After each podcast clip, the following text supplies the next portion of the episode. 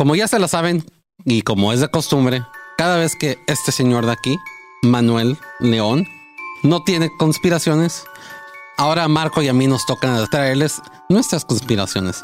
Esto que llamamos conspirations. Esto que llamamos conspirations, porque en ADC, además de conspiraciones, le tenemos que sacar la chamba al Manny. Sonoro presenta.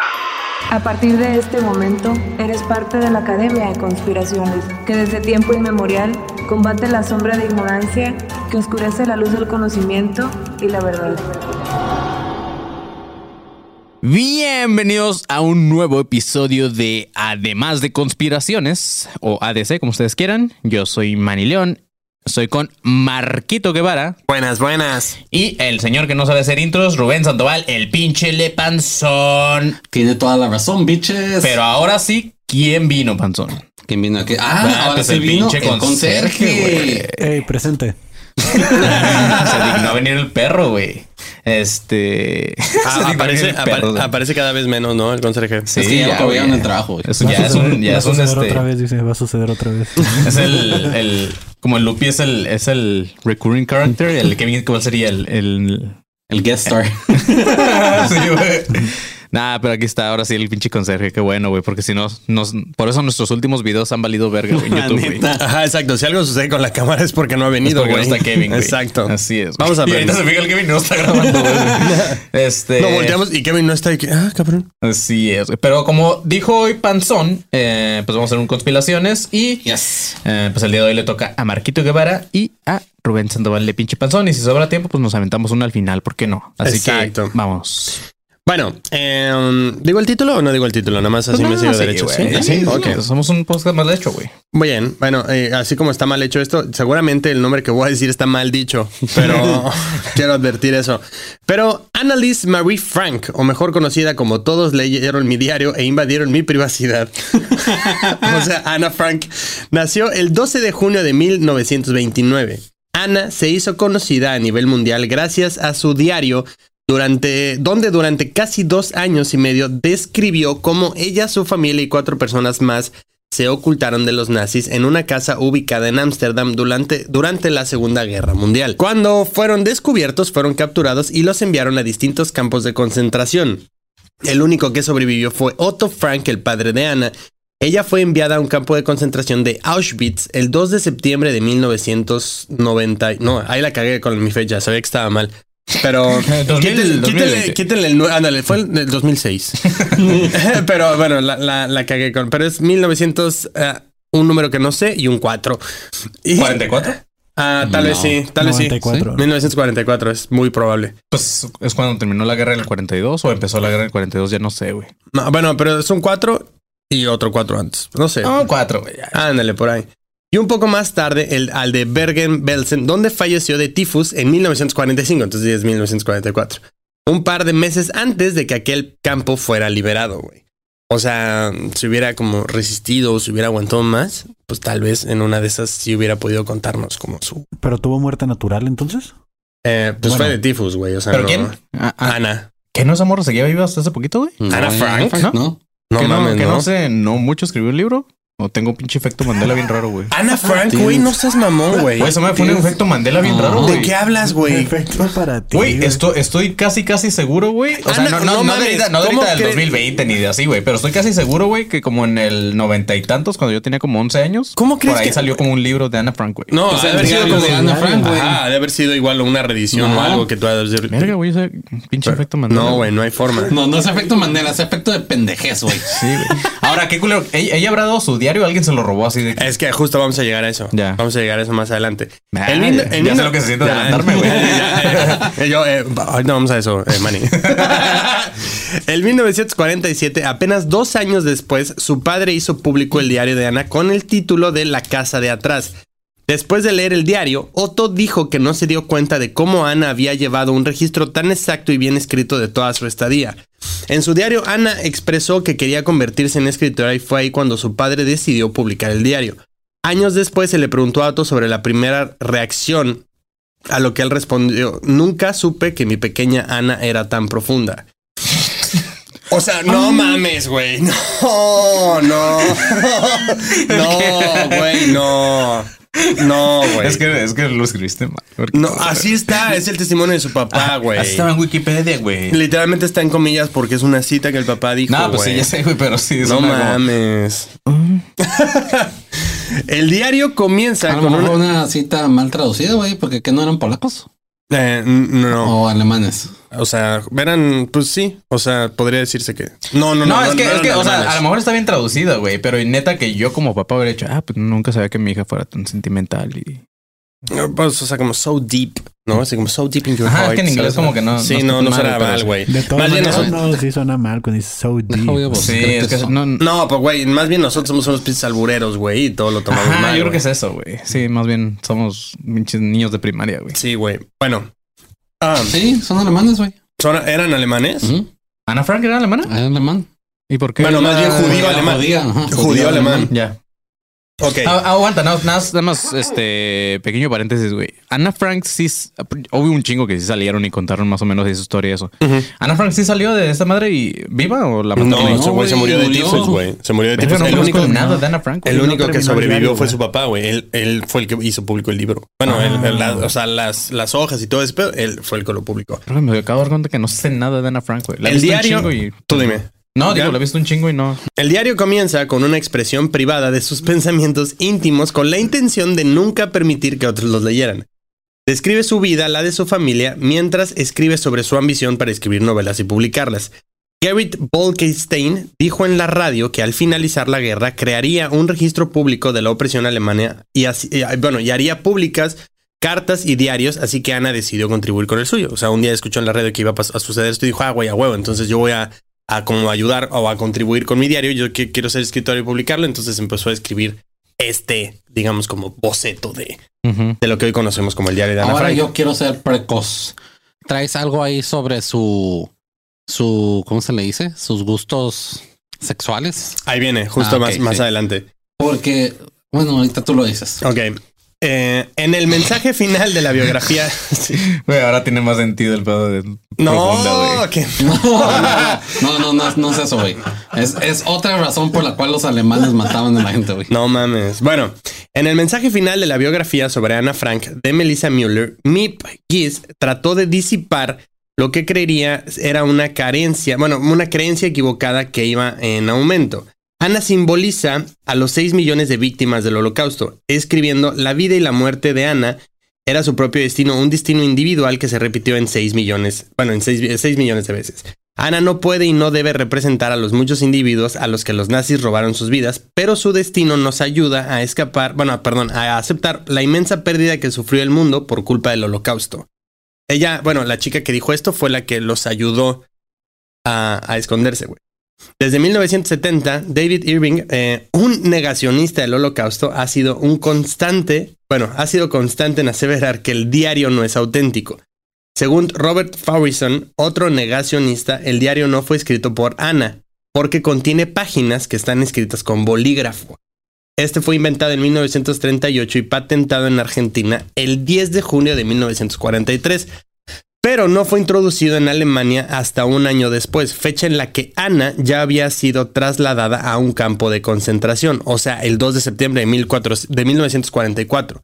Y su diario para ese entonces ya estaba terminado. Güey, tiene sentido. güey. O sea, me caga lo de los, los negacionistas del holocausto, Completamente, güey. pero no, no está. O sea, sí O sea, tiene sentido. Justo ahorita vamos a llegar un poco Esa más adelante. a- explicación a ese- del bolígrafo tiene mucho sentido. Pero entonces Ana Frank llevaba una, una bitácora de día por día de lo que iba pasando. Más o menos, o sea, en el diario, o sea, obviamente no escribió diario, o sea, como tal todos los días, pero hay, por ejemplo, cuatro del tal y luego seis del tal o siete del tal y de ahí se brinca el 10, cosas así, güey. O sea, que, o sea, o sea que Querido Ana- diario, hoy manché mi pijama.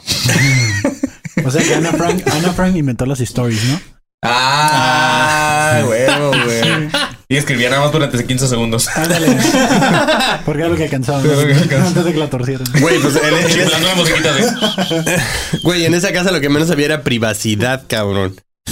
Pero bueno, diversos estudios llevados a cabo en el diario han demostrado que las páginas que contienen anotaciones en bolígrafo son dos, añadidas en 1960 por una grafóloga que estudió el texto. En 2006, la Oficina Federal de Investigación Criminal, que había certificado la existencia de esas páginas escritas, con bolígrafo emitió un comunicado explicando que ese argumento de ningún modo puede ser utilizado para poner en duda la autenticidad del diario. En 1959, Otto Frank emprendió acciones legales en contra de Lothar, supongo que es Lothar o Lothar, no sé, eh, Stielau, un profesor de colegio y un eh, antiguo miembro de juventudes hitlerianas. Cosa que me, me llamó mucho la atención. Los hitlerianos. La juventud hitler- hitleriana me pareció la pendejada más grande del mundo, güey. Pero bueno. un campamento de hitlerianos. Sí, un campo de verano. Todo- ándale. oh, qué padre Hitlercito, no.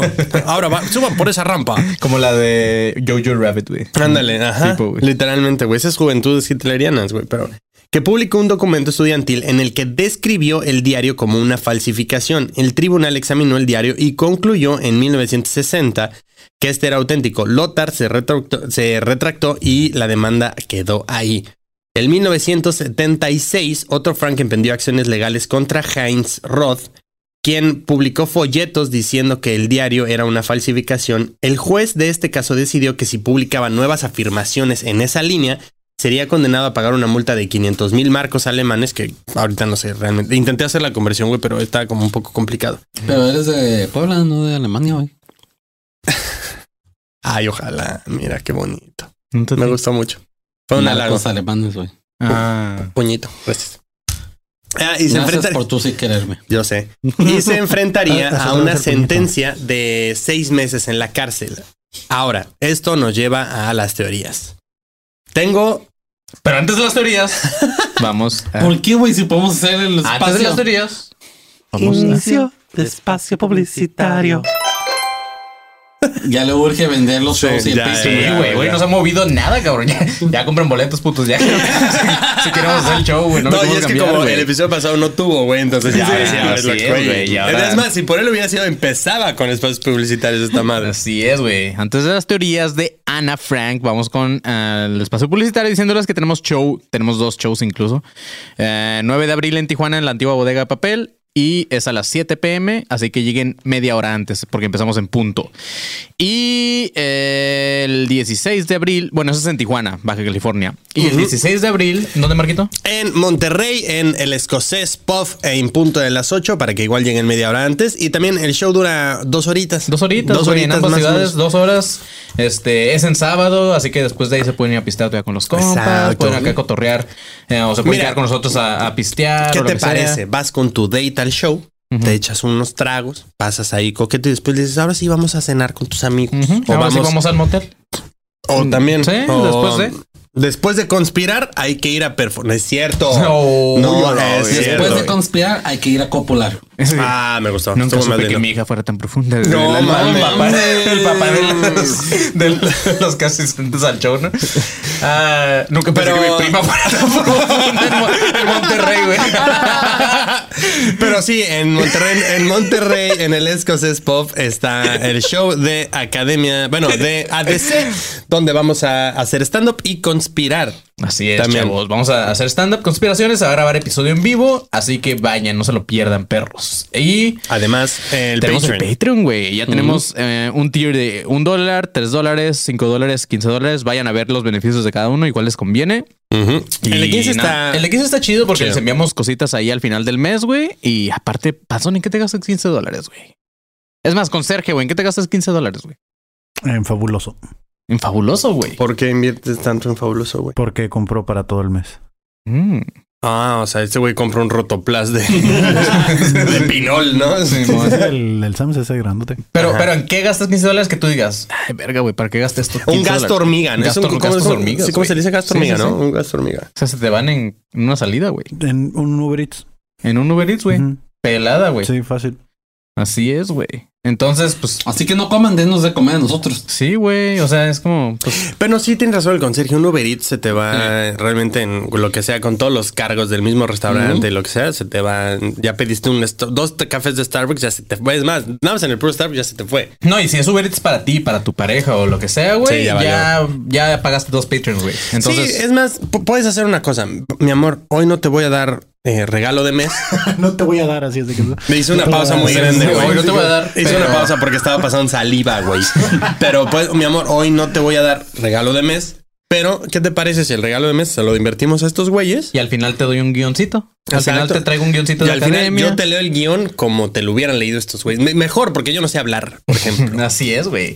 Entonces, chavos, vale la pena y váyanme a ver todo lo que hay en Patreon. Y no se les olvide también ir al grupo de Facebook de Alumnos Cons Paranoicos 2.0, porque de ahí salen los miércoles, de ahí sale eh, de lo que hablamos más o menos en el live, de ahí sale todo este tipo de cositas, güey. Así que, ajá. También que estén a, a pendiente a, a los lives A en los YouTube. lives. Porque Una ahí- semana es en jueves, otra semana es en viernes. Y tenemos metas, güey. Cada, cada live tenemos meta para ver a quién dejamos en ridículos el panzón o al Kevin. Y si se llega a la meta, se cuenta una historia vergonzosa. una historia vergonzosa. Y ahí pueden ir donando, pueden ir cotorreando porque vamos a estar en vivo. Entonces ahí los comentarios que pongan se leen en vivo y pueden donarnos. Si igual dices, no me voy a inscribir al Patreon, güey.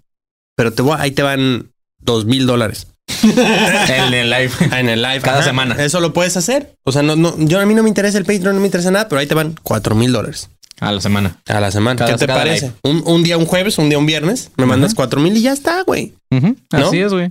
Así de fácil, chavos. Así que esos son los anuncios de espacio publicitario y panzón. Ahora sí ya se llegó la hora más triste del, del episodio. Fin de espacio publicitario. Ujú. Continuemos con las teorías, Mark. Exacto. Bueno, la primera, la primera teoría es quién era Kitty en el diario de Ana. La mayoría de las páginas del diario están escritas a modo de cartas dirigidas a una tal Kitty. Para algunos expertos se trata de la amiga de Ana, eh, Kathy Eggity. Otros están... Creo que Kitty sonaba mejor, güey. Kitty, Kitty. Kitty. Sí. Bueno. Y empezaba con Hello. Eh, eh, Kitty. Hello, Kitty. con la voz de los podcasts, güey. Un día, un día voy a hacer un relato con la voz de los podcasts, como si lo estuviera leyendo ese güey. Ah, otros están en desacuerdo y tienen la teoría de que Ana, bueno, de que Ana tomó el nombre de Kitty de su libro favorito. eh, esto seguramente también lo voy a decir mal. Hop Tergeul. Hop Tergeul es un personaje ficticio de una serie de cinco libros escritos para adolescentes por el novelista holandés Setskete de Haan, quien escribió bajo el seudónimo de Sissy van Marksveld. Ok. O sea, lo que aquí me llamó la atención es como, o sea, si hay gente que dice que no, o sea, que no- ahorita vamos a, vamos a ver una teoría que dice que no existió, o sea, que Ana nunca existió y otros dicen que no lo escribió ella sí. Entonces está raro que el nombre venga de un, de un como libro, güey, donde el personaje es ficticio. O sea, Ana es la Sofía, o ¿cómo se llama? La de aquí del terremoto. A la, este, Frida. Frida. Sofía. Ana era Simón. la Frida, güey. Algunos dicen que no existió, güey. Entonces, la segunda teoría del diario de Ana Frank es que el diario es pornográfico. En 2013, en 2013, Gail Holarek, una madre estadounidense, comenzó una petición en la cual pretendía prohibir la lectura del diario en la escuela de su hija, debido al contenido pornográfico. Es cierto que cuando Otto Frank entregó el manuscrito para la publicación a finales de los años 40, omitió ciertos pasajes de contenido sexual. Sin embargo, estos párrafos no son obscenos y tratan simplemente de las ideas de una niña de 13 años al descubrir su propio cuerpo a medida que atraviesa por la pubertad. O sea, no es acá nada como fuera de. O sea, no es. Güey, libro vaquero no me jodas, güey. ¿Eso O es lo único que traes? ¿Cómo? ¿Eso es lo único que traes? No, no, o sea, sobre- eso sobre es lo eso. único que investigas. Es que no quiero- pendejo. Oye, pa- oye, par, No panzón. quiero decir lo que sé sobre eso. sé. si lo Panzón. no, pues. Perdóname, güey, hago lo mejor que puedo, güey. Soy nuevo también en esto, güey. Dame, dame chance, güey. Estoy intentándolo, te lo juro, ¿A güey. eso le llama ser guionista imbécil? Sí. Ta madre, güey. Así, por eso te. Ta madre, güey. Para eso ¿Por te contratamos. ¿Por qué no escribes soy un pendejo mejor ahí, güey? Disculpen, me retracto. Déjenme lo digo de otra forma. ¿Qué te, Eh, qué te- qué único parece si que- acabo y ya después me, me echas a perder toda mi investigación, güey? Pero en tu cara, le Pero en tu Pero cara. cuando yo ya no esté, cabrón. No, no. No. no, no, no. Oye, pero en todo caso sería erotismo, ¿no? Porque Sí, pornográfico o sea, tiene que puede ser visual. O sea, no está tan Erotismo, explícito, ¿no? No, no era un Ero- día, no era un pinche Para nada. Dorian Gray, o sea, ¿cómo No, no, no, no, no, no, las, las 50 sombras de Grey, para nada, güey. O sea, ni siquiera, o sea, nada más es, o sea, son re- re- relatos, güey, o sea, o como is- pequeñas historias de que Eróticas, ¿no? No mames. No. No, güey, pues es una niña de 13 años en su Por diario. eso, pero es que de por- para que sea pornográfico, que lo cataloguen así, tiene que tener algo visual. No, no, no, a ver, no, no, no. También las mamás gringas, güey. Las Ah, conservadoras. Las mamás unas- gringas dicen que Marilyn Manson es satánico, güey. Y no tiene nada que ver. Entonces, o sea, el término más alto, güey, que pueden encontrar es ese. O sea, no. Sí, o sea, a, a- a- a lo mejor el relato es de que mm, así como que ah, hoy me di cuenta que, o sea, como la primera vez que menstruó, ¿no? Ajá, Así. ándale. Literalmente. Tengo O sea, n- güey, está más, está más erótico el de Stephen King o más sádico, güey. en el- en la Completamente. güey. Sí, güey, me encanta Kevin con la corrección de no. Entonces, para tal caso sería erotismo, señora. Pues no, güey. O sea, la- Kevin, si alguien se pone en esta mesa es el yo. Sí, así, Kevin, esas son mamadas de tibios, güey. No, no, no, a ver acá. ¿Enseña o no enseña, güey? O sea, Kevin, no mames, tampoco, güey. Mamás de tibio. Sí, no, güey, esas son No, señora, no chingue, güey. No mames, busque, busque enanas, a ver qué le parece, güey. Enanas Frank. Enanas. Enanas, Frank. Me gustó, eso me gustó. Aquí viene una teoría que, que me gustó porque estaba muy loca, güey. Pero eh, la tercera teoría es que fue rescatada por un viajero en el tiempo. Mm. Ah, Entre huevo, lo- apoyo esa teoría. Ah, es así. No, para tal caso sería entonces un astronauta. Bueno, entre los rincones de internet comenzó a surgir una verdad, una versión, perdón, muy descabellada sobre un supuesto rescate de Ana. Según esta teoría, el músico de la banda Neutral Milk Hotel, Jeff Magnum, es un viajero en el tiempo que regresó al pasado para rescatar al adolescente de vuelta al presente. Jeff, se- bueno, Jeff hizo pasar a Ana como su hermana. Esta absurda trama se complica aún más porque hay gente que sugiere que la actual esposa del músico, o sea, Astra Taylor, que también es supuestamente Ana, quien se enamoró de su salvador y se casó con él, güey. Ahora, en el segundo álbum de la banda, eh, se llama In an Airplane, In the Airplane Over the Sea, lanzado en 1998, es un álbum notablemente y ampliamente aclamado por la crítica porque es un, en gran parte está inspirado en la historia de una víctima del holocausto, Anna Frank. Durante las actuaciones en vivo, Magnum ha descrito algunas de las canciones de este álbum basado, que se basó en sus sueños eh, urgentes y recurrentes que tenía una familia judía durante la Segunda Guerra Mundial por escapar de ahí. El álbum fue muy elogiado por la crítica por su instrumentación locamente inventiva y letras provocativas y apasionadas. Apenas lo estaba escuchando y la neta no está tan chido. o sea, ya entre nos, o sea, no me gustó, güey. ¿Pero, quién era la banda? Carvers. Es una banda media mamadora, güey. Se llama, ajá, se llama, eh, perdóname, aquí está, eh, Neutral Milk Hotel. Ah, sí, es cierto. Me confundí con otra banda mamadora que también es de lo mismo. Ay, y el pasó, no, ellos rescataron a la hermana. Al papá. Exacto. La quinta teoría es que nadie la traicionó. O sea, supuestamente cuando llegaron a casa de Ana Frank fue por una llamada como anónima diciendo, oigan, aquí Hay este- judíos. hay judíos o vayan a buscar o no sé qué. Y entonces supuestamente dieron con ellos. Aquí hay una teoría que dice que no. Aunque la versión más popular es que la familia de Ana Frank fue delatada por una pista anónima, nuevos estudios sugieren que, que todo se trató de una coincidencia. Esto se debe a que la... Ay, eh, la rama de la policía que encontró a la familia estaba encargada de investigar fraudes y no de buscar a familias judías. Los expertos creen que los oficiales estaban indagando un fraude de tarjetas de racionamiento de comida en el mismo edificio donde se escondía Ana, lo que llevó a su captura, güey. Mm. O sea, eso está también como, pues, deep, güey. La sexta teoría es que no escribió ella el diario, o por lo menos no entero, güey. En 2015, la fundación Ana Frank fue criticada cuando se reveló que el padre de la supuesta autora, Otto, había escrito gran parte del texto. A pesar de la polémica, la fundación salió ganando con este descubrimiento, pues los derechos del diario que vencían en 2016, si lo hubiera escrito Ana por completo, se extendieron hasta 2050, o sea, 70 años después de la muerte de Otto, ya que él participó como autor también. Madres, güey. O sea, qué extrañamente conveniente, Sí, sí, sí. güey. O sea, digo, me vale madres, ¿no? Pero, o sea, como que sí, de repente está muy raro que, ay, como que a ver, métele manita porque, pues, o sea, los derechos de tu hija ya están por expirar, carnal. Simón, qué loco, güey. Exacto. Sí está. Será como la Biblia, güey. O sea, no, no la redactó Jesus, güey. no, la- ¿y quién, quién, tiene, quién tiene los derechos de, de la Biblia, güey? Porque debe de haber alguien que tenga el copyright. Ok, Pues el, parece Va- que sabe. el Vaticano, ¿no? ¿Ah? El Vaticano. O sea, ellos deben de tener el, derecho, pues ellos lo, lo O sea, distribuyen ellos lo registran a lo mejor. Sí. Es como sonoro. que registra el podcast. güey. No, este. ¿Te imaginas? No, o sea, no creo ¿quién? que sea de una persona, o sea, sí Pero ¿quién Vaticano. va del, del Vaticano un representante ante el INPI, no? El papa así, ah, qué puta huevera. Sí, el papá, ah, puta madre, güey, sácame una cita ahí en el INPI, güey. Tengo que ir, güey. Salió una nueva cruz. Ya ves que inventan cosas estos güeyes. ¿Y si decimos que era digital? Exacto, güey. O sea, Me, ima- me imagino que venden licencia para cada editorial que las imprime y sí, todo. porque, güey, para cada idioma y todo tiene que ser un pedo, güey. Pero, güey, el que la tenga tiene los, lana, los melones del Claro, mundo, güey. güey. Puta. Bueno, eh, la sexta es la duda de cómo se encontró el diario de Ana Frank. Hay dos versiones distintas sobre la forma en la que el diario llegó a las manos de Otto. La primera señala que Mip, eh, una, bueno, una de las personas que ayudó a esconder a Ana, eh, lo conservó hasta dar con su padre. La segunda teoría dice que fue el propio Otto el que regresó a su antiguo escondite luego de salir del campo de concentración y halló el diario en un doble fondo escondido en uno de los cuartos. Mm. ¿Eso más o menos contesta tu pregunta? Sí. ¿O también me vas a decir que es lo único que traigo?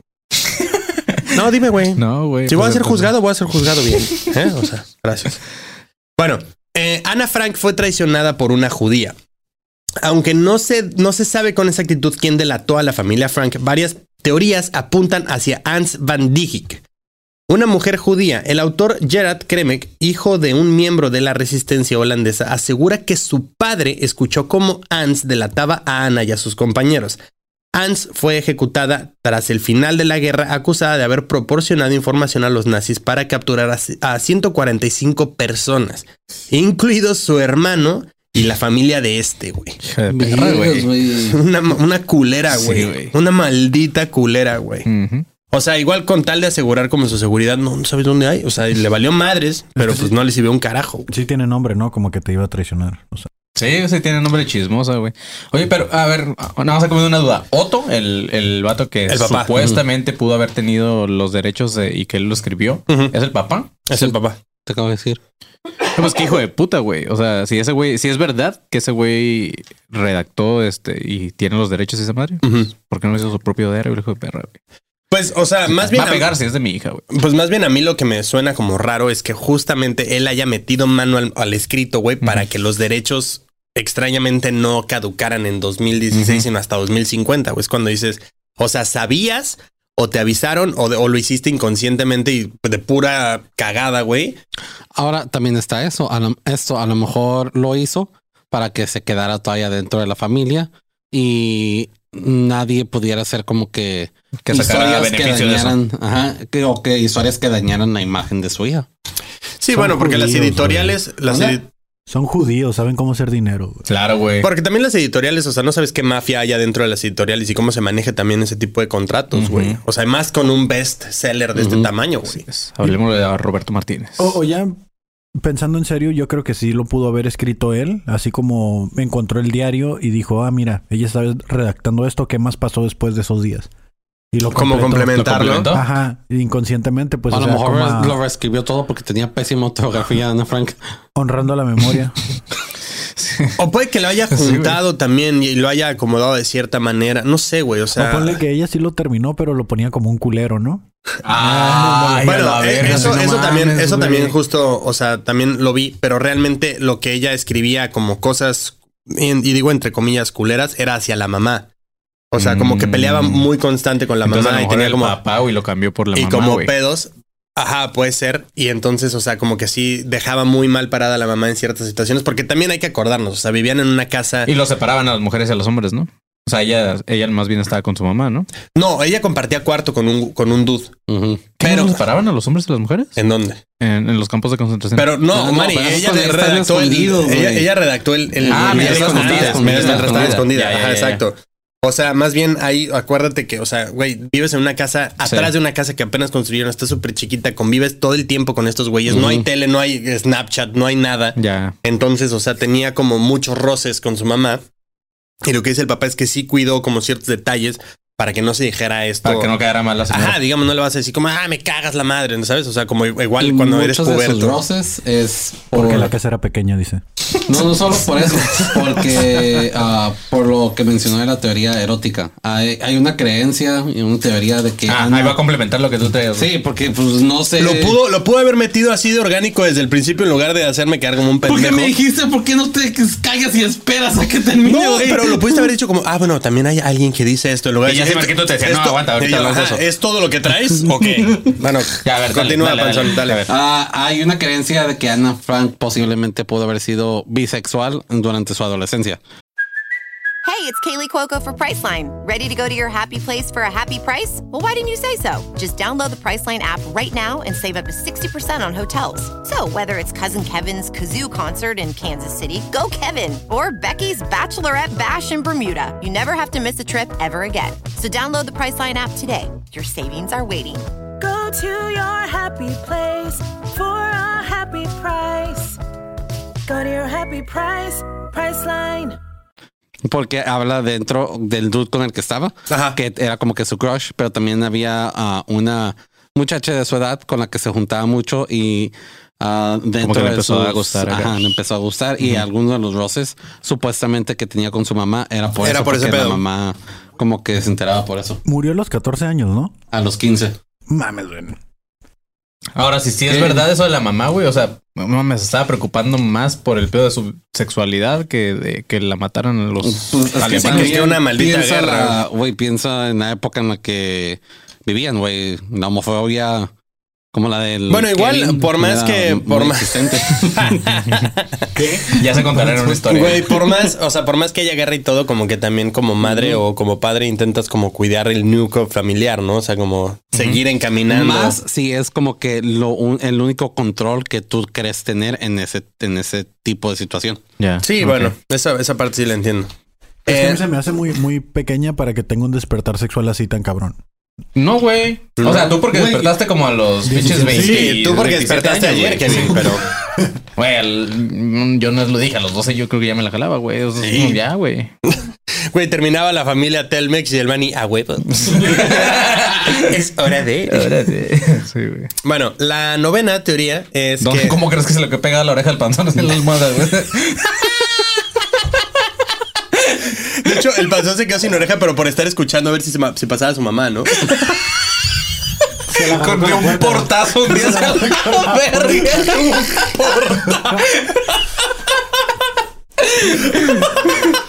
Los hijos de Ahora sí que pegó oreja, ¿no? Despegué oreja, güey. Bueno, eh, el diario de Ana Frank contiene páginas secretas. En 2018 se descubrieron dos páginas. Qué pendejo es. Peor, eh. En 2018 se descubrieron dos páginas en el diario que previamente habían sido omitidas debido a que Ana las cubrió con papel. En estas páginas la adolescente escribió sobre el sexo y las prostitutas, además de hacer bromas subidas de tono. Las páginas deterioradas por el tiempo fueron descifradas a raíz de unas fotografías tomadas en 2016. Eso suena como algo que escribiría el Manny. Puede ser, pero, o sea, bueno, esto fue como lo más, lo más Lo reciente, más por, reciente. por 2018, exacto. y ya la última. Este güey sigue, cabrón. Güey, es que no puedo, no puedo dejar de pensar que esa sería la solución, güey. Una oreja de velcro, güey.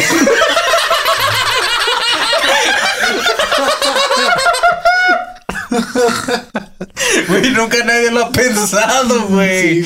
y es grandiosa idea, güey. Todos se van por prótesis acá súper Güey, avanzadas, velcro, ¿no? Con güey. Esa velcro, madre es alienígena, güey. El velcro está increíble. El velcro es güey. alienígena.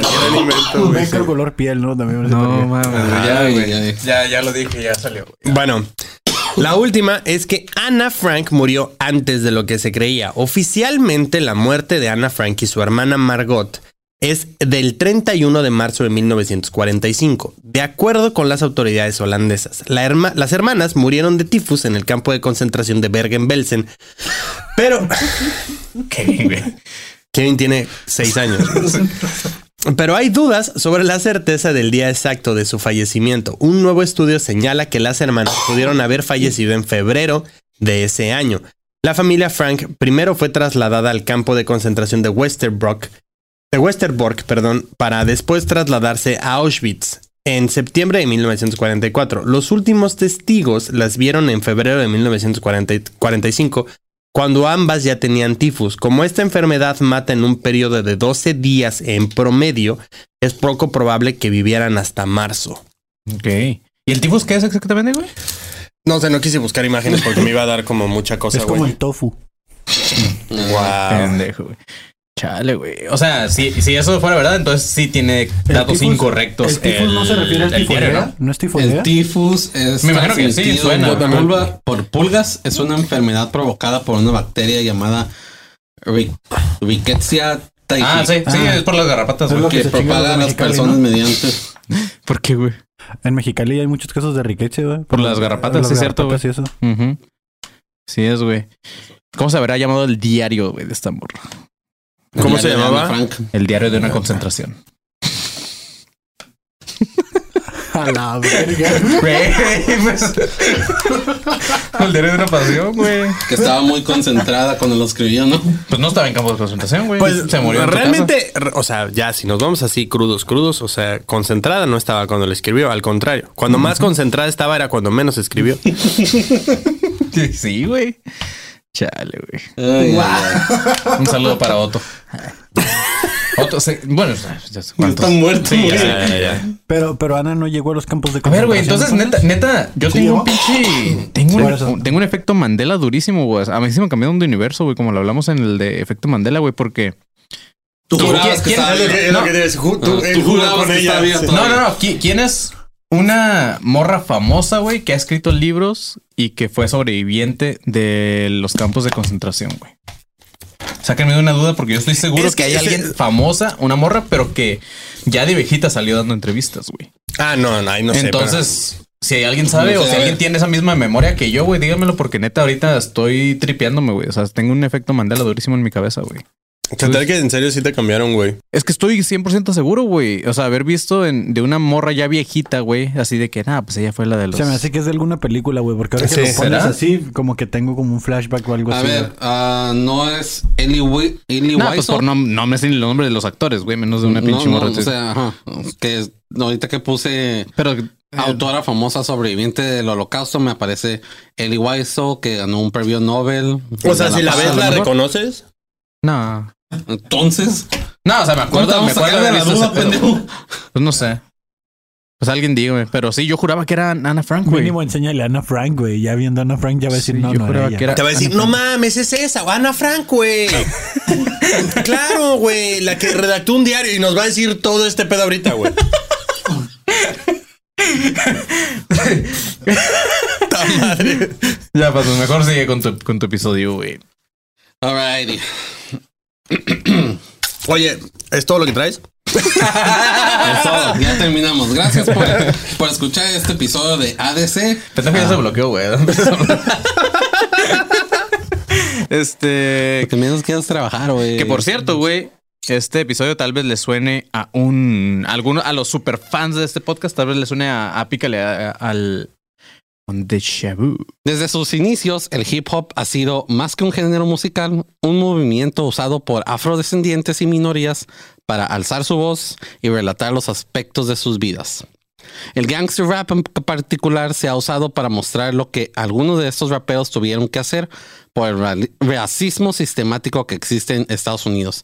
Pero ¿qué pensarían si les dijera que este subgénero del rap realmente fue creado por un pequeño grupo de la élite con el fin de llenar las cárceles de nuestros vecinos al norte y generar dinero?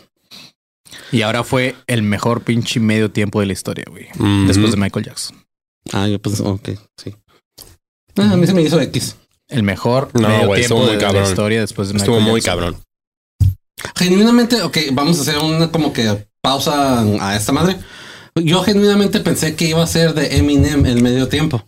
Después me vine enterando No, que era ¿desde de cuándo lo anunciaron de que Es lo era que todo el mundo hubiera querido, güey? Sí, yo Pero pensé desde que- cuándo, desde hace medio año anunciaron que iba a ser todo el crew de, de el único que no venía era 50 Cent. Ahora lo que yo te decía, o sea, qué tal mal lo hizo el pendejo de The Weeknd, que tuvieron que llevar a cinco cabrones para compensar el medio tiempo por este La- idiota. Sí, güey. Pero cuando salió de Eminem yo me quedé, pero ¿por qué tan poquito tiempo? Que no era el medio tiempo, era de este güey. Hubiera estado bien. El mejor miedo tiempo de la historia después de Michael Jackson. Ok, qué bueno. Para los que vieron YouTube, esa madre. Ajá. Ok. Toda esta teoría, o más bien este relato, sale de un blog llamado Hip Hop is Red. El martes 24 de abril del 2012 se publica un artículo en el blog llamado The Secret Meeting that Changed Rap Music and Destroyed a Generation. La junta secreta que cambió el rap y, Y destruyó, destruyó una, una generación. El post, el cual fue publicado anónimamente por un supuesto ex ejecutivo de música, al cual llamaremos Big Money Papa, y no menciona, ah, dentro de este mismo post menciona que se mantendrá anónimo y no mencionará ninguno de otros nombres, así que todos los nombres que diga son inventos que yo me saqué del culo porque pues, no decía nada de nombres, porque supuestamente ah, iba a haber consecuencias. Claro, si, de- si eh, avisabas o decías que estuviste en esa junta, ¿no? Y que Big Money relata que en 1991 él junto a otros decision makers, que usualmente son publicistas y toda esa mamada, ah, que trabajan dentro de la industria, fueron invitados a una junta sumamente... Sí, güey. Ninguneando puestos. Sí, güey. Esos esos eran Sí, es- es- güey. Pendejos de mierda, güey. ¿Cómo se llaman estos güeyes con traje? Abogados, sí, güey. Pendejos. Era todo lo que traían. Güey, no mames, güey. Se, se cagó en, en güeyes que toman decisiones ejecutivas importantes de marketing. Así, sí, pendejos de esos, güey. Pendejos de mierda, güey. Es mi síndrome de Napoleón, güey.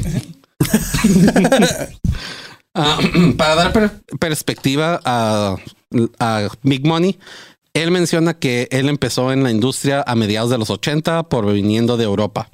También aclara que en estos tiempos la industria era muy distinta a la del presente, ya que no existía la tecnología y los medios de comunicación que hay en la actualidad.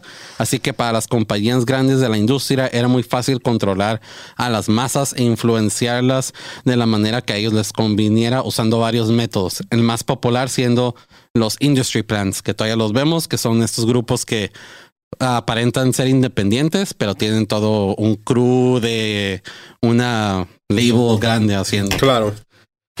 Como los Strokes. ¿Neta los Strokes es Industry Plan? Como Longshot. Pues, güey. No, Longshot no, no creo que sería Industry Plan.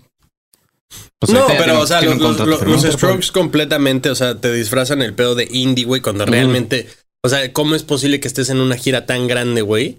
O sea, grabando a ese nivel, o sea, una estrella como Julian Casablancas cuando no tienes una pinche disquera detrás, güey.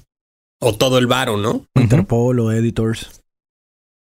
Hay muchos, de hecho, es- no- hay muchas teorías de bandas que supuestamente son como que Indies, son sí, ¿no? independientes y no. O sea que usualmente lo que son estas más de Industry Plant son las bandas que ya tienen como que una. Ya tienen alguien con una disquera grande que les haga el paro, nepotismo y todo ese pedo, pues. Sí. Pero los manejan como que, oh, de la nada ya se hicieron populares.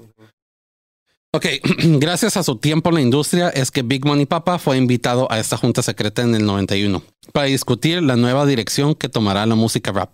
Lo que él no se esperaba es que fuera partícipe de una de las prácticas de negocios más destructivas y poco éticas durante esta junta. Según su relato, la junta se dio en una residencia a las afueras de Los Ángeles. Dice que alrededor de entre 25 y 30 personas se encontraban en esta junta. Entre ellos había ejecutivos productores y otros individuos a los que Big Money reconocía, ya que eran personas con las que había trabajado o co- conocía por medio de colegas o por pertenecer a la misma industria. O sea, los topaba.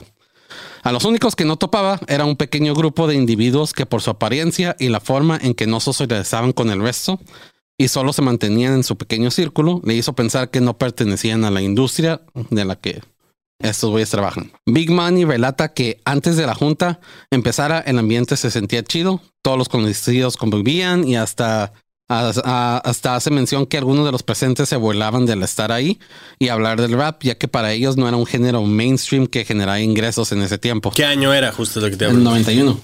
Ok. Eh, y sí, para el 91 todavía no estaba tan acá. Pues déjame decirte que es, o sea, a lo mejor no era de los supergéneros, pero ya había, ya Exponentes. había, ya había exponentes muy cabrones que ya estaban generando buena feria, güey. Todavía existía porque NWA es como de ese tiempo, güey. Mm, Ajá, hasta poquito antes, güey. Es que justo es lo que te iba a decir. O sea, yo acabo de ver el documental de Netflix de Dr. Dre y todos estos güeyes, pero justo no me acuerdo de las fechas, güey. Sí, o sea, este, ahorita que dices Big Money, ya estaba, el pinche Big, Pa- Big Papa ya estaba por ahí, güey. Ya andaba. No, Big Papa es de los, es poquito después de los 90, güey, como 92, 93. Igual que Tupac Shakur. No sé, según, Según yo. pero yo, bueno, sí. Bueno, Pero o sea, sí había exponentes, pero, Pero no muy pocos, lo sí, que muy pocos. es ahorita el rap. sí, güey. claro, güey. Ah, ¿Dónde me quedé? ¿Qué, ¿Qué, güey? Sí, güey. Es que Marco está disfrutando cabroncísimo su pelón, güey. ¿Qué tiene, güey? Solo me imaginé los memes, güey. Porque. Ah. Lo- más bien lo creepy es que Kevin lleva viéndome rato disfrutar a mí. Sí, güey. O sea, Kevin está como. "Mm, sí, lámelo más. Por eso siempre decimos que está enfermo, güey. Kevin dice, "Oh, ojalá fuera otra cosa, ¿no? El que no, no lo es así. Como decía, ah, para ellos era, como no era un, un género mainstream, en ese entonces se les hacía raro estar en una junta para hablar sobre el futuro del género. Pero a unos minutos de convivir, la grata charla en la que todos participaban fue interrumpida por uno de esas personas del grupo desconocido, a la cual nosotros llamaremos West Side. En ese momento, según Big Money, West hizo firmar a todos los presentes un acuerdo de confidencialidad, el cual solo era una página, pero era muy claro en sus términos y en las consecuencias que podrían generar La página solo decía, cállate el hocico. al ser violados estos términos. La única mención que Vic puso en su post es que perderían el trabajo si hablaban de lo que pasa en esa junta. Ah, pero más adelante, cuando relata, relata una cosa media rara que no sé qué pedo. Ah, en, en este momento, en la junta confundió a varios de sus. com- No, espérate. ¿Qué vergas escribí aquí, Y güey? fue así como el gangster rap. ¿Es qué? Y entonces Ana Frank escribió. Y entonces sí fue como Ana entró a entró- Por eso yo no hago pinches guiones. Ah, ok, ya, ya, ya. Sí, Y Este como momento- otro, otro Frankie, Tupac Shakur. Tupac Shakur. ¿De qué? Se aguanta, güey. Este momento la junta confundió a varios de sus compañeros a tal grado que varios se negaron a firmar y se retiraron de la junta. Él, Big Money, decidió firmar y quedarse en la junta porque pues la curiosidad mató al gato de Big Money. Uno de sus colegas fue quien tuvo la tarea de dar el inicio a la junta. A esta persona le llamaremos Cali Love. Cali empezó la junta por primeramente agradecer a todos los presentes por venir. Después de eso presentó a quien Big Money creía que era el dueño de la residen- residencia. Este personaje solo se presentó por su primer nombre. Otra vez no lo puso en el, en el relato, así que yo le puse Badonka Donk. Sin dar más datos sobre quién es ni a qué se dedica. Solo se presentó y continuó con lo que iba a decir. Sin más rodeos, empezó la junta haciendo cumplidos a todos los presentes por su excelente trabajo dentro de la industria y los felicitó por ser parte de este pequeño grupo de decision, de decision makers. Después de los elogios, el tema de conversación cambió repentinamente y Badon Kadon comentó que las respectivas compañías a las que los presentes representaban, incluyendo nuestro personaje principal, habían invertido en una industria sumamente lucrativa, la cual podría ser mucho más gratificante con la participación activa de los presentes. Palabras que dejaron a varios en la junta confundidos. Es que eso, Como yo. eso sí, güey. O sea, Ah, tú siempre habías confundido. Es que ya me confundí con todo ese pedo, güey. lo que, lo que realmente siempre pasa es que, o sea, productores, ejecutivos, los, o sea, como dueños de disqueras y así, son los que realmente se llevan toda la lana del mundo. O sea, en una gira y así, o sea, obviamente boletos y todo ese pedo, promotores, se llevan un chingo de lana, obvio, los artistas también, pero los güeyes que están atrás de todo ese pedo de la gira, los güeyes que ni siquiera van a esas fechas, son los que se están embolsando, güey, los millones y millones de dólares, cabrón. Lo que pasa es que, ¿cómo se llama la banda esa que hizo la de mi primer millón? ¿Vacilos? Ah, Lo que ellos no cuentan es que ese primer millón que les dan, estos güeyes los cobran con el triple intereses, o sea, las disqueras y Ah, todos esos güey. güeyes. Porque es como que un adelanto, pero ese Claro. adelanto, en ese adelanto es ah, dinero para la grabación, dinero para el marketing, dinero para todo que ellos se cobran de las ventas de los discos. Claro, güey, o sea, pero así la canción no estaría tan padre, güey, ¿sabes? Yo solo ¿pasa? quiero pegar en la Y radio luego cuando, ay, quiero otro milloncito, por favor. para ganar mi primer millón. Y luego de verle a disqueras grandes. Poderle pagar, poderle pagar a Sony y poder tener un tour y poder pagar mi tour Y poderle pagar un vuelo a Nueva York. ya no viajar en mi Aerobús. Qué verga. Yo solo quiero que la gente cante. Y ya no endrogarme más. Ya, no le- mejor me retiro.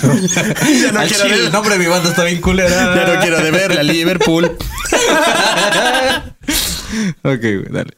Ah, La industria a la que hacían referencia este güey era la industria de las prisiones privadas. Algo que nadie dentro de la junta conocía ni sabía, o sea, de tal cual. O sea, en ese momento no podían ligar así como, a ver, ¿qué tiene que ver el hip hop con la cárcel? Con la cárcel. ¿Cómo lo vas a linkear? A ver. Porque ahorita digo, claro. Sí, o sea. ¿cómo lo vas a linkear? Papi, nada más canalizas gente de un lado a otro. o lo vas a usar como locación para un video. O sea, ¿qué El ma- 90% de la gente en la cárcel rapea, güey. No mames, güey. Sí, claro, güey. Oye, ¿qué, qué- quieres este, que te escriban canciones? Claro, ahí, ahí es donde se escribe. O sea, Chalino, güey, escribía o ahí, sea, no, es más, güey, si las prisiones tuvieran un estudio, ¿sabes cuántos discos hacemos? Tienes a todos los chavos ahí luego, luego, güey. O sea, no es como que se vayan a ir, ¿sabes?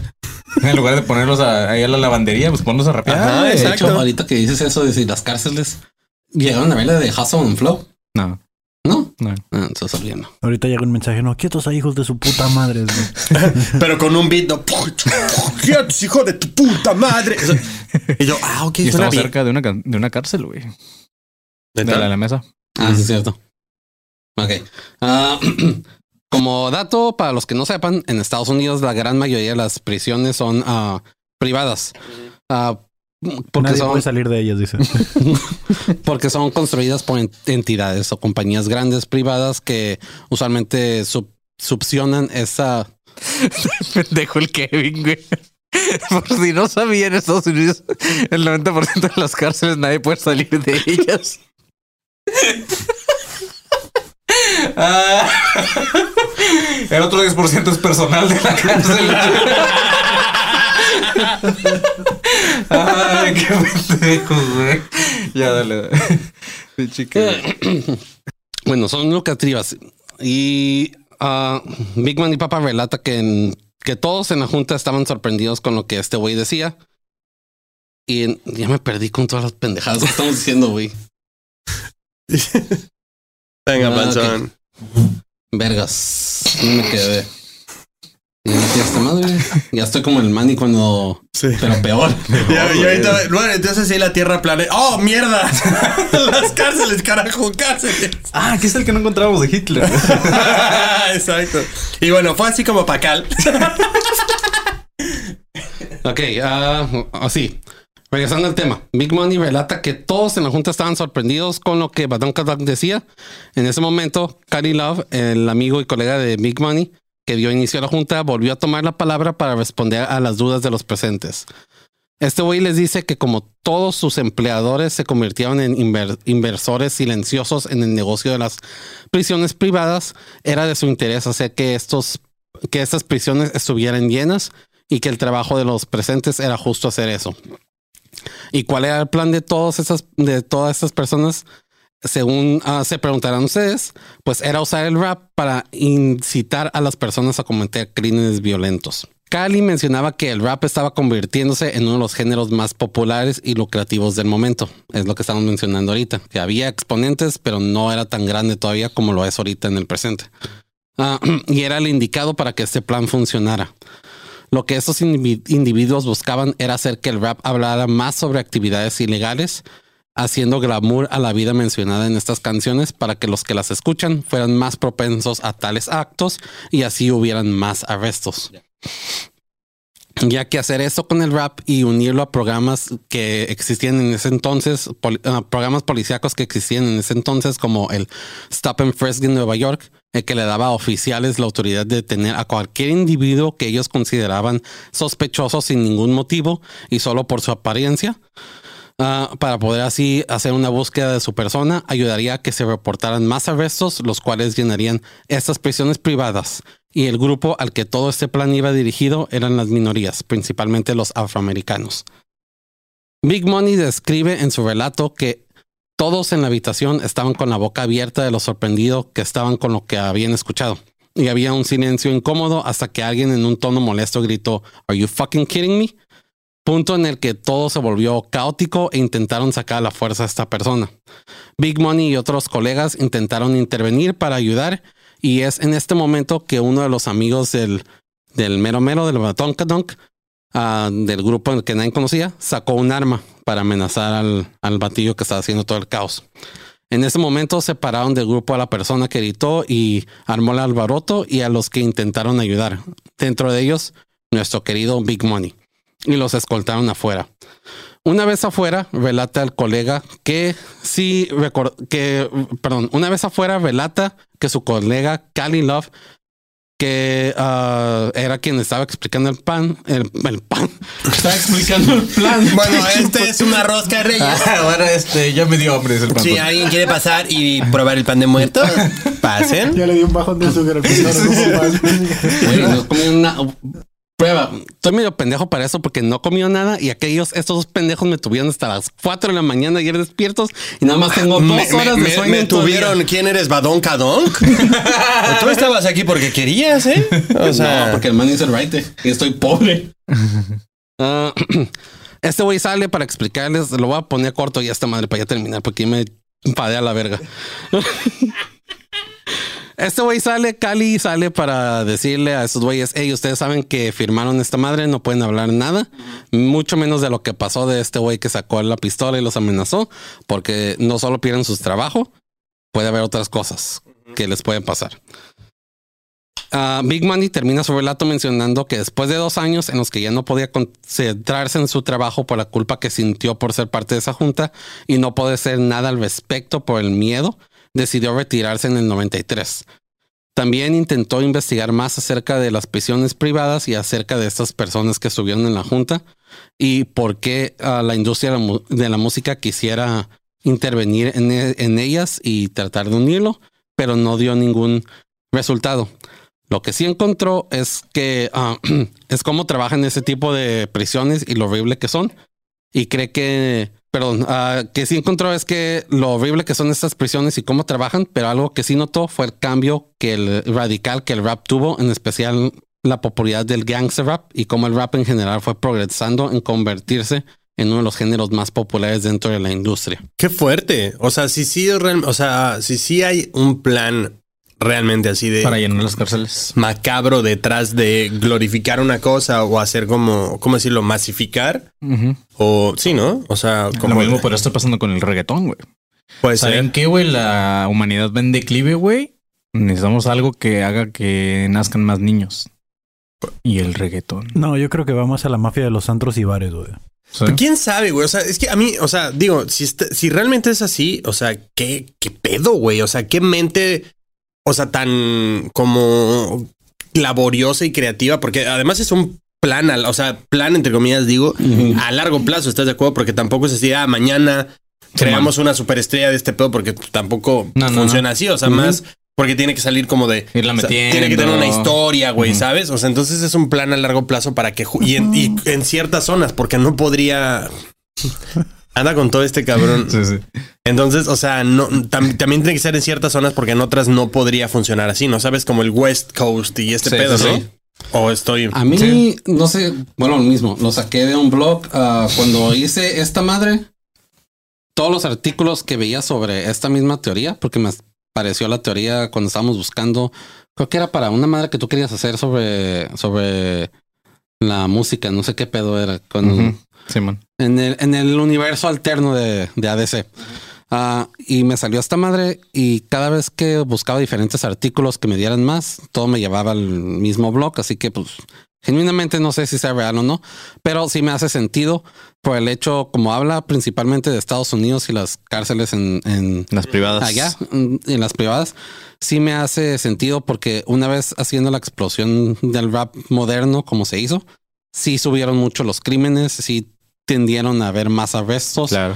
Ah, así que es como que podría ser probable. O sea, Sí, porque, o sea, bueno, si, si quieren saber qué es esto del gangsta rap, o sea... Con la pura rola de fuck de police es como Ah, que exacto. todo el mundo a huevo, güey. Claro, es lo, madre, es lo que te iba a decir, o sea, justo el fuck the police y todo esto de... ¿Cómo, cómo dijiste que se llama el grupo? En, NWA. NWA, donde está Dr. Dre, donde estaba Ice Cube, donde están todos estos güeyes. Hay un documental en Netflix que Y se sí. llama Hay una The- película. The llamada- Defiant Ones, creo. de- Sí, ¿no? Sí, es eso. Está, ahí sale do- el testimonio de Dr. Dre, Trent Reznor de Nine Inch Nails. Salen muchísimos, güey, que es como toda una firma que hicieron y como todo el proceso de Dr. Dre. Para que entiendan como qué pedo con el gangsta rap. Y puede, güey, que entiendan como más referencias del- desde el principio hasta um, cómo fue que tuvo un pedo exponencial, güey. Y no solo, no solo es eso, o sea, tú mismo lo mencionaste ahorita con lo de West Side y East Coast. Ajá. Después de NWA fue cuando estuvo Notorious B.I.G. y Tupac Shakur y ellos también hablaban mucho del gangster rap o, o sea, del rap de las calles y lo que tenían que hacer y todo ese pedo. Claro que también al final son corrientes que, que salen, güey, ¿sabes? O sea, ese pedo no lo puedes controlar porque realmente es un pedo que aunque tenga como, o sea, bueno, porque también no hay que negar, o sea, no, no vamos a negar esta parte, o sea, MTV no pasaba esos videos. No. O sea, no tenían el alcance que tenían otros artistas, entonces también de manera independiente, poco a poco, la mejor publicidad, sabes que es de boca a boca, güey. Ujú. Voy a Entonces, sacarme eso del culo, pero creo que MTV empezó a pasar los videos cuando Ice Cube sacó la de Today Was a Good Day, que es como la de, es una rola de gangster rap, pero habla sobre cómo en ese día no pasó nada de muertes ni, ni nada Ajá. de crímenes. sí, porque, fue o sea, como que la ellos, más mainstream. Ellos mismos lo dicen, o sea, nadie nos reproducía, no teníamos estaciones de radio, o sea, nadie nos daba presupuesto, nadie nada, o sea, sino que fue como súper de manera independiente. Entonces también a veces, o sea, por más que intentes tapar como decir, no, estos güeyes no los reproduzcan, no, no no vamos a darles publicidad, no van, no van a sonar aquí, al final suenan en otro lado y suenan más grande, güey. Entonces, o sea, son movimientos que al final surgen, lo mismo el reggaetón, güey. O sea, puede que a mucha banda al principio no les haya gustado, pero a mucha, a, la masa, o sea, a la masa sí. Y entonces al final que un artista haya dicho, güey, no me firmaron aquí, te firma igual otra disquera más chiquita, pero al final, güey, te da el putazo que necesitas para salir y ser Bad Bunny, güey. Y lo interesante ahora es, no sé si ustedes se enteraron, pero lo interesante ahora en el presente es que muchas, um, muchas, ¿cómo se dice? Oficinas, ah, bueno, muchas de las oficinas de policías y todo ese pedo, ahora quieren usar esas canciones como si fuera evidencia y pruebas para poder arrestar a esas personas o arrestar a gente que con las que se asocian o se podrían asociar. ¿De qué manera va? ¿Cómo? Es como, me imagino que como en los corridos, ¿no? De que, ay, Pero- pero los trenes del norte dicen que fulanito de tal hizo esto. Ah, Sí, se va a encontrar. ah, ok, ya, Hace ya, ya, ya. poco- La letra como testimonio, Ajá. algo así. Simón. Ah, ya, güey, ok. No, no, no Es como relacionado. Eminem cuando cantaba que mataba a su esposa en una canción. En la Ah, que se llama ya, güey, ya entendí, ya dicen, entendí, ya "Verga, entendí". güey, O sea, si se moría la esposa de Eminem, este güey la mató. Sí, como, ah, ok, ya, ya, ya. Es que no, no relacioné, dije, güey, ¿cómo? Ok. Ujú. Simón. Sí es, güey.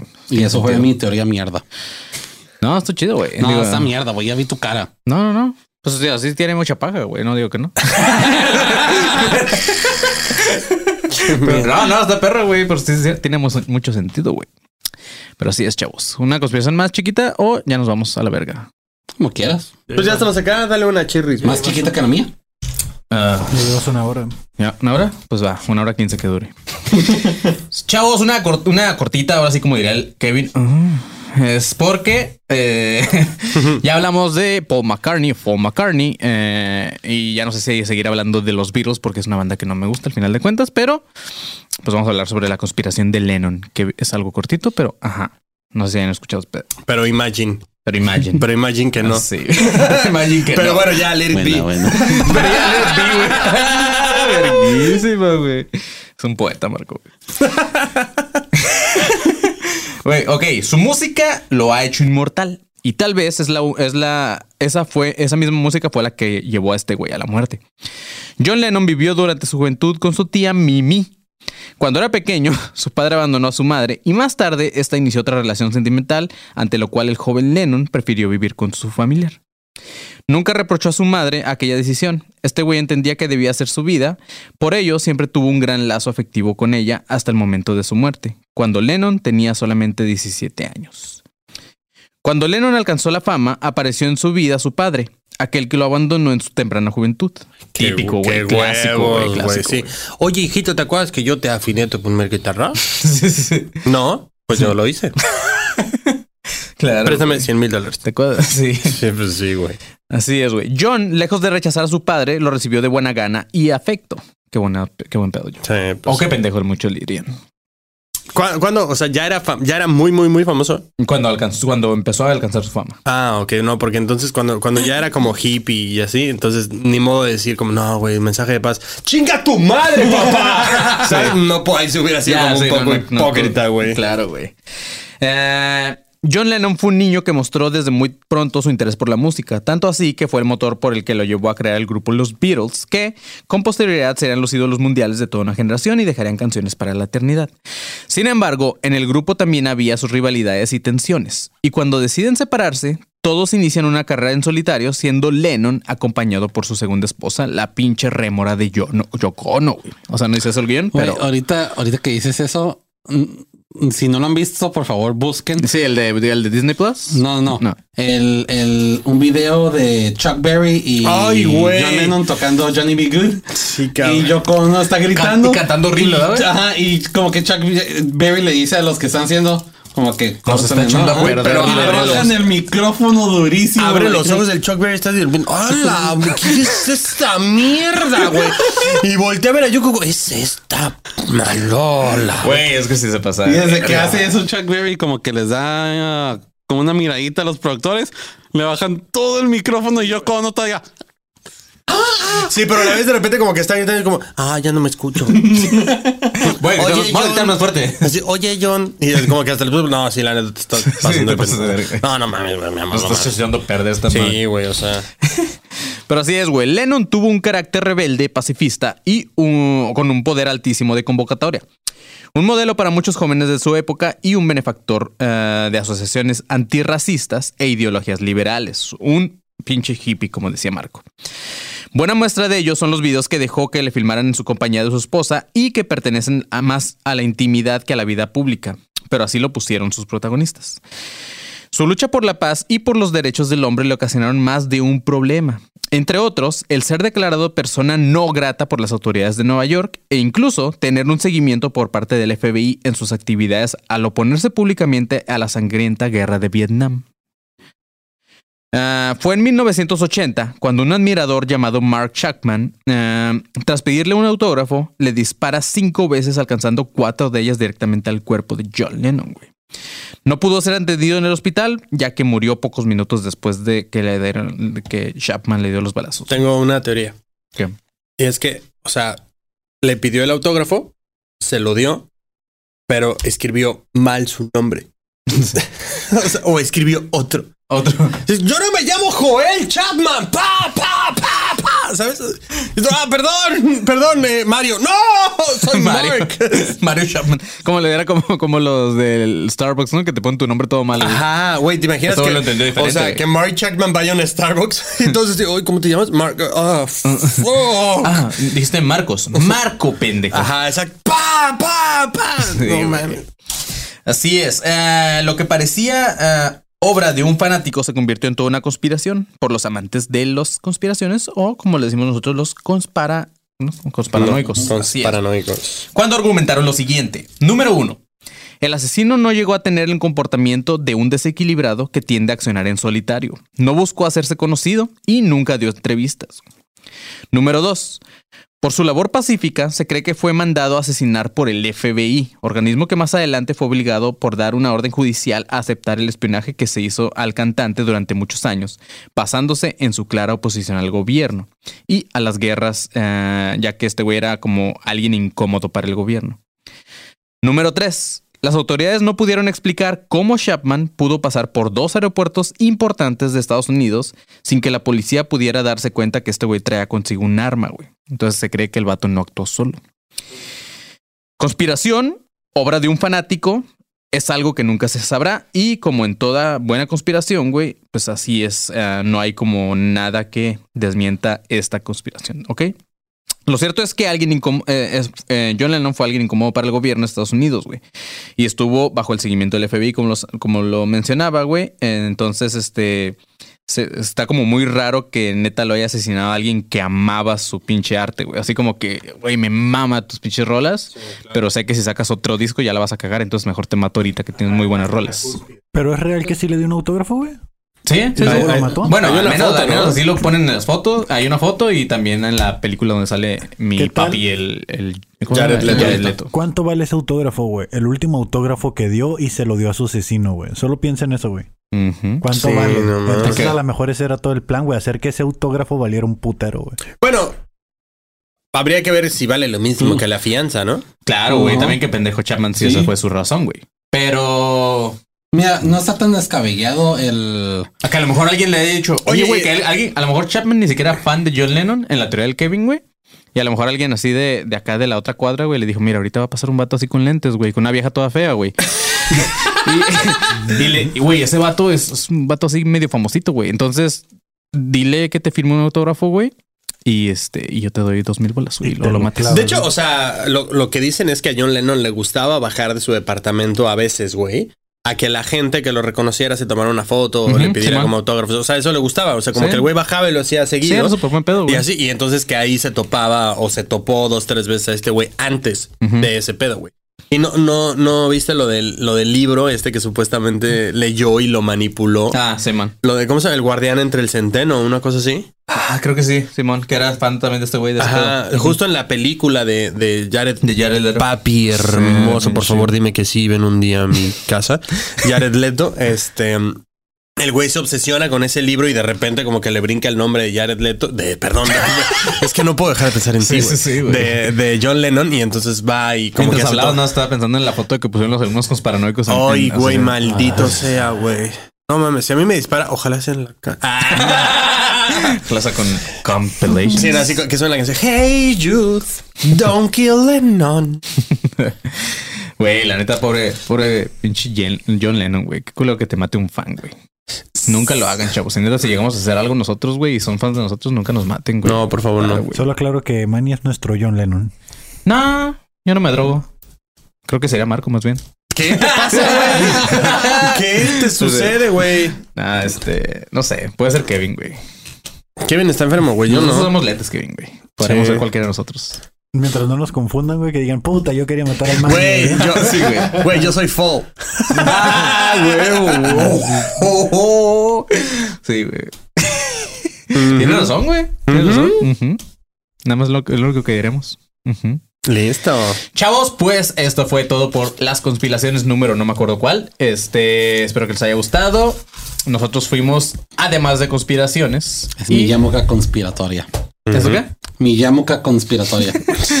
Va a venir. ah, me la había puesto cuando estabas haciendo tu, tu historia de Anne Frank. Sí. Ni pedo, güey. Sí es, güey. Pues este, nosotros somos, además de conspiraciones, espero que les haya gustado. Síganos en todas nuestras redes como ADC Podcast Oficial. Y eh, también en nuestras redes personales. A mí, Manileón, me pueden seguir como arroba soy como león. A Marquito Guevara, ¿cómo te pueden seguir? Yo estoy en todas las redes como arroba soy galletón. El pinche conserje, ¿cómo te seguimos, conserje? Ah, robocé al conserje, ahí me pone en contra. Ah, ok. y al pinche Rubén Sandoval Le Panzoné, ¿cómo te podemos encontrar? Arroba Panzón Chapman. Ah, bien. Fatman. Mark Fatman. Panzón Fatman, ¿no? Para recalcar que De estoy hecho, gordo. güey, podríamos ser el mismo. Mark Fatman. wow, güey. chido, Me gustó. Pues sí, chavos, vámonos, manténganse alertas, pinches perros. ¡Alertas!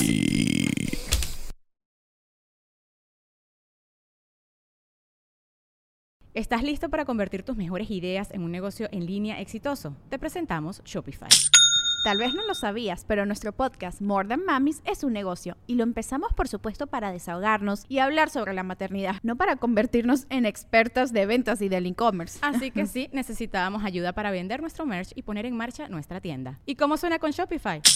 Llegó otra venta. Shopify es la plataforma de comercio que está revolucionando millones de negocios en todo el mundo. Ya seas un emprendedor desde tu casa o desde donde sea, Shopify es la única herramienta que necesitas para iniciar, administrar y hacer crecer tu negocio sin dificultades. Con Shopify puedo gestionar pedidos, envíos y pagos desde cualquier lugar, brindándote toda la información y estadísticas de tus ventas al detalle. Regístrate para un periodo de prueba con tan solo un dólar al mes en shopify.com barra sonoro, todo en minúsculas. Ve a shopify.com barra sonoro para llevar tu negocio al siguiente nivel. Shopify.com barra sonoro.